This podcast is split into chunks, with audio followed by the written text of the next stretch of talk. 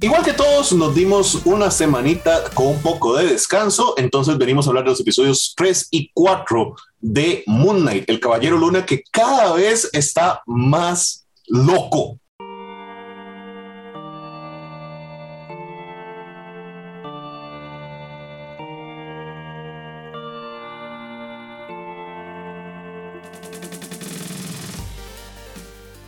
Saludos y bienvenidos a un nuevo episodio de Dungeons and Geeks. El que está más loco cada vez es Mark o Steven o cualquiera de sus otras personalidades. La, no, es Steven Grant, no Steven Oviedo. Ah. Bueno, retiro lo dicho. Los dos Steven están más locos cada vez. Y eh, realmente esta serie de Moon Knight se nos, se nos complica, nos enreda, pero yo la sigo disfrutando, muchachos. Entonces, hablemos de episodio 3 y 4 de lo que está pasando con el Caballero Luna. Saludos, Steven. Saludos eh, Ronald, saludos Dago y toda la gente linda que nos acompaña en Doños and Geeks. Recuerden seguirnos en nuestras redes sociales, suscribirse a nuestro canal de YouTube y también eh, nos pueden escuchar a través de las distintas plataformas de podcast que tenemos. Sí, un, par de unos capítulos 3 y 4, pues bastante, bastante interesantes. Eh, un final del 4 muy raro, muy, muy raro, la verdad. Espero que Dago tenga algunas respuestas porque yo no tengo muchas. Tengo muchas preguntas, pero respuestas no tantas. Saludos, Dago. Saludos, Steven. Mae, yo tampoco entendí qué fue lo que pasó. Y, Mae, yo no sé ustedes, pero yo con la escena final, sin hablar de ella aún, me estallé de risa de una forma que yo espero que ustedes también para no sentirme yo un loco. Mae, fenomenal, fenomenal esta vara. Me gusta mucho el producto, principalmente porque yo no sé nada. Entonces, cada episodio aprendo de lo que estoy viendo. Y mae, esta trama se las trae, mae. ¿Qué tiene que ver esto con el resto del MCU? Mm. ¿Tendrá que ver con el resto del MCU? Mm. Mae, esto es algo místico, esto es algo mágico, esto es algo del caos. ¿Qué es esto, Ronald? Qué buena pregunta, algo, pero qué, grosero usted tirarme la mía así. Este, eh, no sé, no sé, realmente eso es lo que más me ha gustado a mí de Moon Knight. O sea, ya estamos de la mitad de la serie en adelante, ¿verdad? Yo creo que ya podemos empezar a formarnos como un criterio un poquito más aterrizado de si me gusta, si no me gusta. Que yo no sé si a ustedes les pasó, pero a mí en los dos primeros episodios me interesaba, pero a mí es porque me gusta el personaje de Moon Knight pero todavía no podía decir me está gustando la serie o no me está gustando la serie. Nada más la serie está pasando y eso es muy extraña.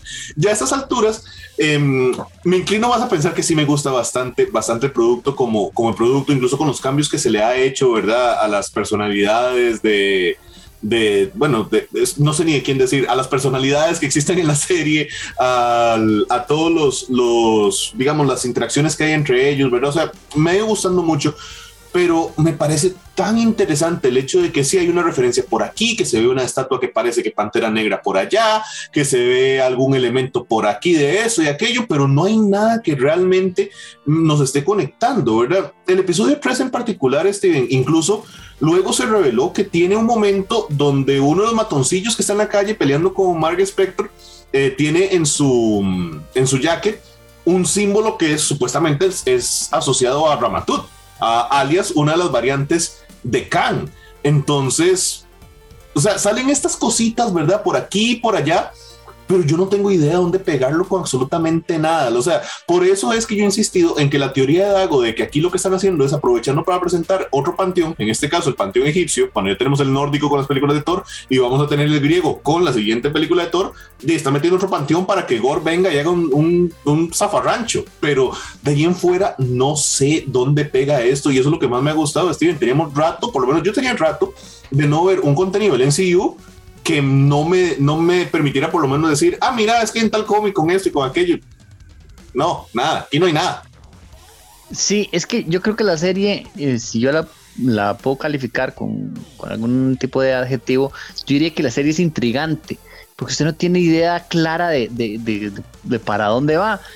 Por ejemplo, los dos primeros capítulos son muy introductorios. El tercero, donde ya eh, están en, en Egipto, en eh, la serie ahí, yo creo que ha dado un salto de calidad, ¿verdad? Yo creo que ahí mejora. Cuando se va a Egipto, la serie se ve eh, aún más interesante con el tema de la búsqueda de estos eh, dioses y las tumbas y toda la cosa.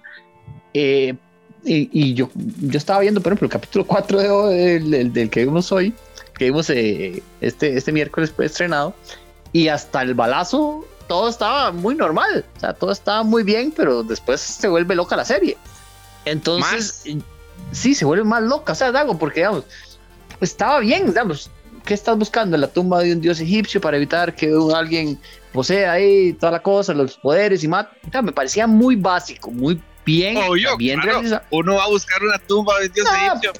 ¿Cuántas veces, ¿Cuántas veces no has visto una película así? La tumba de Alexander, de, Alexander, de Alejandro Magno, perdón.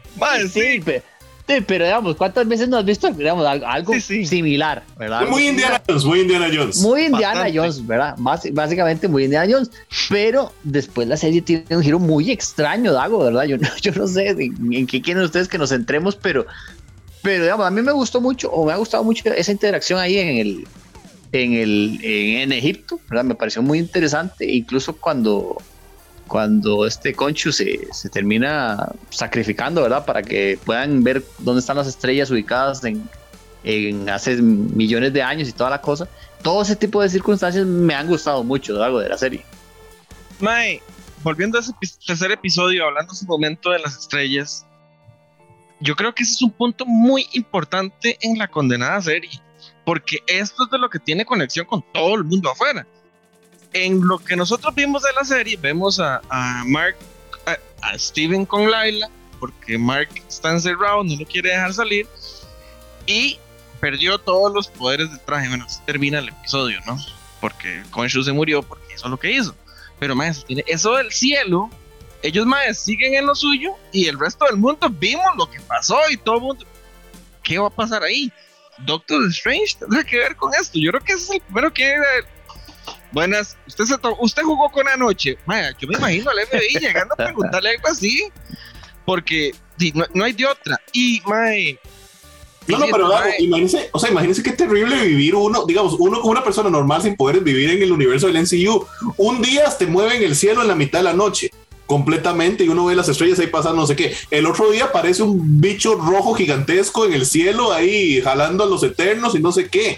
Al día siguiente la gente se vuelve polvo. O sea, luego se, se devuelve en polvo. O sea, yo no quiero, es, un trauma, es un trauma. Ah, es normal en el MCU es un trauma. ah, estaría bonito, ma, estaría bonito. Yo sí, yo sí me apunto. ¿Cuál bonito? Yo, esperaría no quiero ver corriendo, con, con, lo cobarde que es usted, yo no quiero ver corriendo si el cielo se empieza a mover así. Usted no ve una película. Corre uno para el suelo. Mae, yo creo que en el MCU tiene que haber un ejército de psicólogos y terapeutas ayudando a la población y ayudando a los porque Mae, yo no veo de otra. Pasan de una a cada cosa, evento cósmico tan hueso, que mae, la única forma de superar estas barras debe ser con terapia de fijo, mae. Yo, yo no podría en este mundo, digamos. bueno, el episodio termina cuando a Khonshu lo encierran, ¿verdad? Por mal portado, porque él sabía que volvió a meter con el cielo, lo castigaban y, lo hizo. Y lo convierte en una estatuita. Y eso, es una parte que no, me acuerdo ya si era del episodio viejo, del 3 o del 4, donde se ve al personaje principal, al avatar del, dios principal, que creo que es Ra, eh, poniendo la estatuita con otro montón de estatuitas que tienen de dioses que han encerrado. Entonces, wow, ¿por qué hay tantos dioses ahí encerrados, Ronald? ¿Por qué? Es, es un problema. Yo, yo tengo exactamente la misma, la, misma este, duda en realidad de eso. Creo que, creo que el, líder de, este grupo de, dioses más bien es Osiris, pero mm, independientemente de quien sea, Sí, sí, es, es, intercambiable, es completamente intercambiable y yo creo que no va a ser algo que tenga mucha trascendencia, digamos, este, este grupo de, de, dioses que está, que está ahí fuera de la serie. Tal vez en la serie hagan algo más, pero fuera de la serie pasan y pasan sin pena ni gloria. Sobre todo porque no nos hemos visto en, sus, en alguna otra forma hasta el final del episodio 4. Pero este, hay una inconsistencia ahí porque mm, se habló de la famosa de la niada, ¿verdad? Al principio, en el primer episodio se habla de la niada. La niada son nueve dioses. En la presentación que vimos en el tercer episodio vimos solo cinco, o sea, faltan cuatro, ¿dónde están los otros cuatro? Y aparte de eso, ¿quién carajo son? ¿Verdad? O sea, ¿quiénes son esos, esos cuatro dioses que nos están, que nos están haciendo falta? Podríamos asumir que Amir y Conchu, ¿verdad? Pero igual faltan dos. El otro probablemente podría ser eh, Paz, la, la, de Black Panther, pero no tenemos confirmación. No sabemos si todavía la están contando entre la niada porque básicamente Paz agarró sus chunches y se fue a jugar sola. Se llevó la bola. Entonces, no, a ver, no, no tenemos mucha certeza alrededor de esto, ¿verdad? Entonces, es confuso y esa cantidad de dioses también es bastante extraño. O sea, yo sé que en la mitología egipcia hay cualquier cantidad de dioses, pero, pero no hay para tantos que vara para esa colección de Funkos de agua, Steven. O sea, yo no sé qué, no sé qué están recogiendo ahí. O sea, es, muy extraño. Hablamos del cuarto episodio.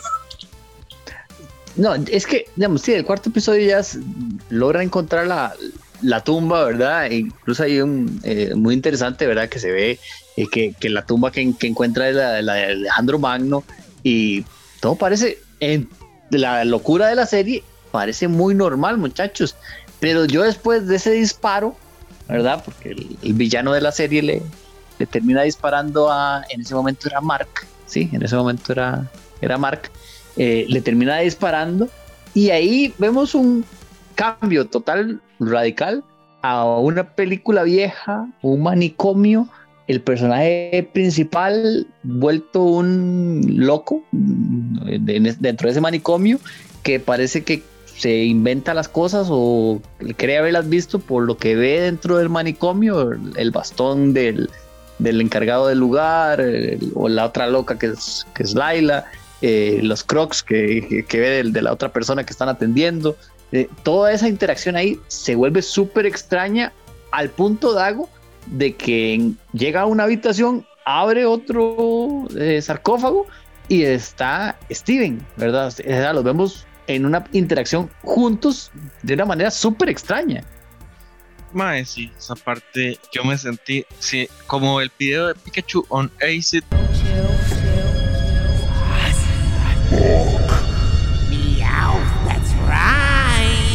no lo han visto, búsquenlo, pero más se vuelve una vara así como que se metieron, quién sabe qué. Y wow, el mae cayendo ahí en la luz y luego donde cae en, el, en este es, sanatorio, mae, loquísimo. Eh, y a mí me da la impresión de que podría ser un afterlife, ¿verdad? Eh, una representación de ello. O por fin vimos cómo es el cielo en Marvel. Bueno, así se ve cuando uno se muere. Y uno llega a un psiquiátrico y lo están drogando y lo están entrevistando y le están sacando información. Que suena muy coherente con el trauma que acabamos de mencionar, dígase de paso.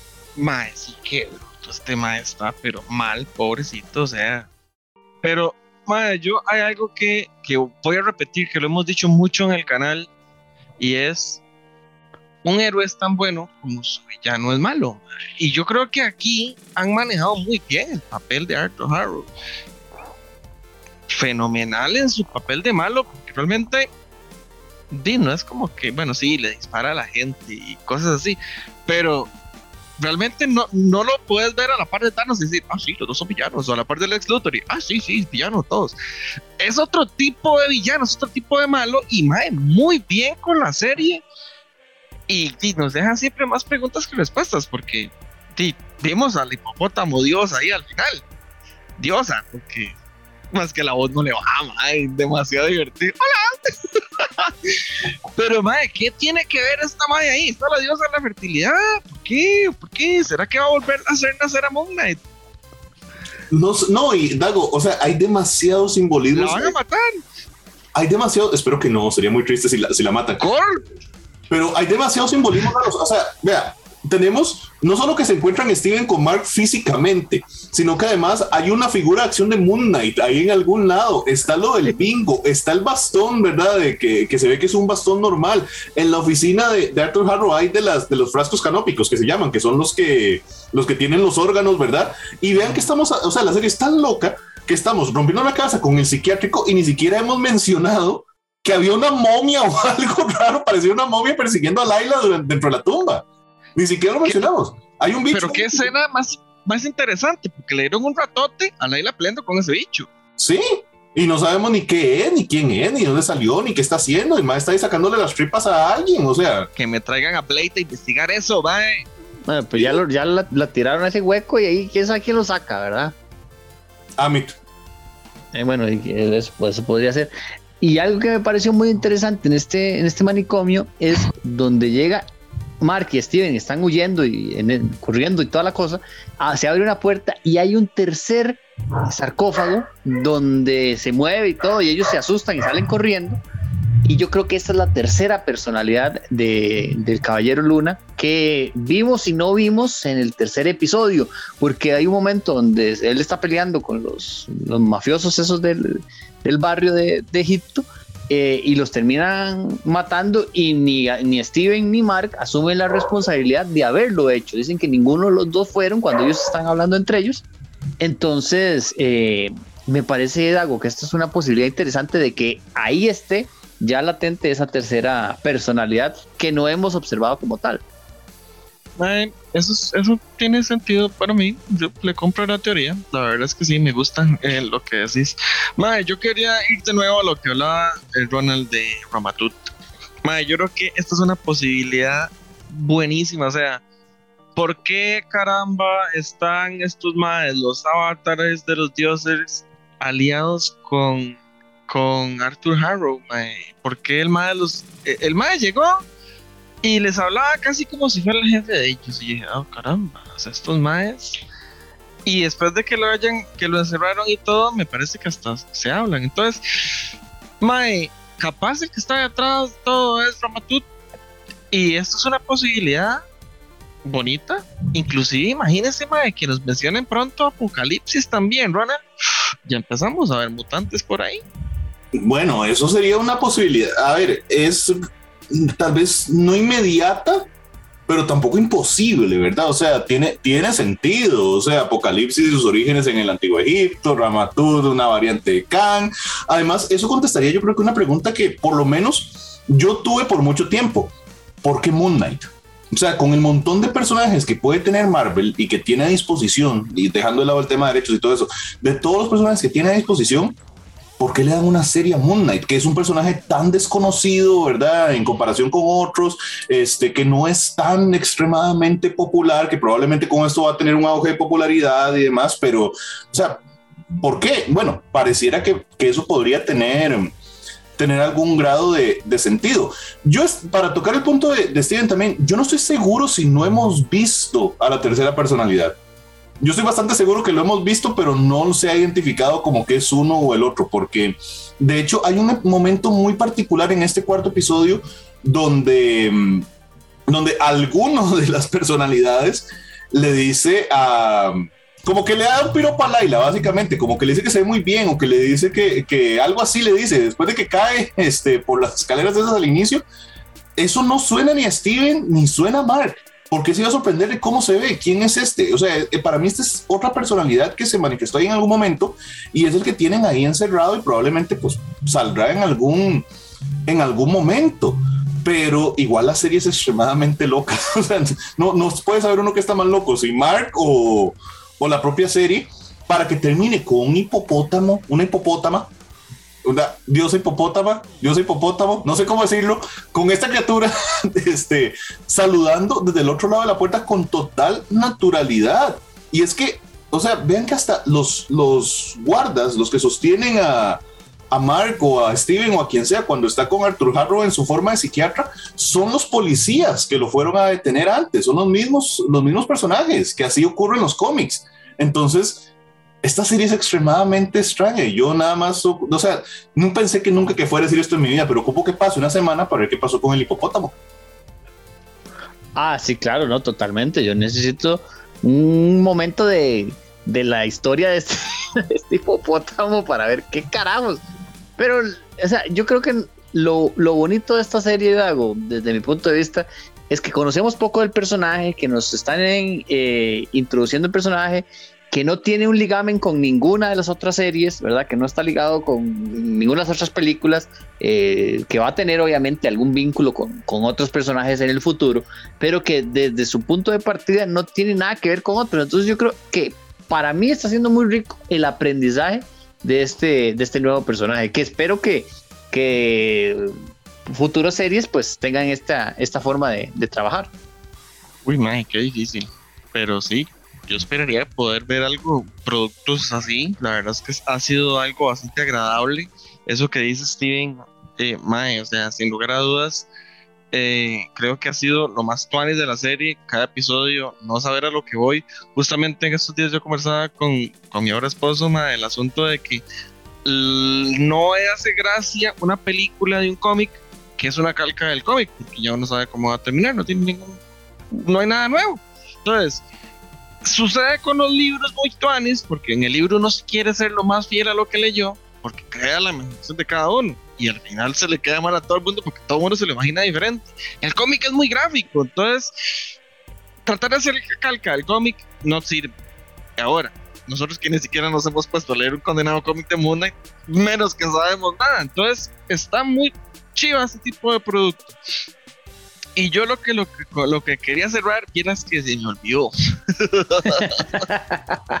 Vámonos en el lagunazo de. Soy Ronald Morales, Steven Oviedo, Geek Dago. Con lo que sea que se le olvidó, nos vemos la próxima semana aquí para hablar de hipopótamos como si esto fuera Animal Planet. Hasta la próxima. Mientras no sea Animal Crossing, todo bien.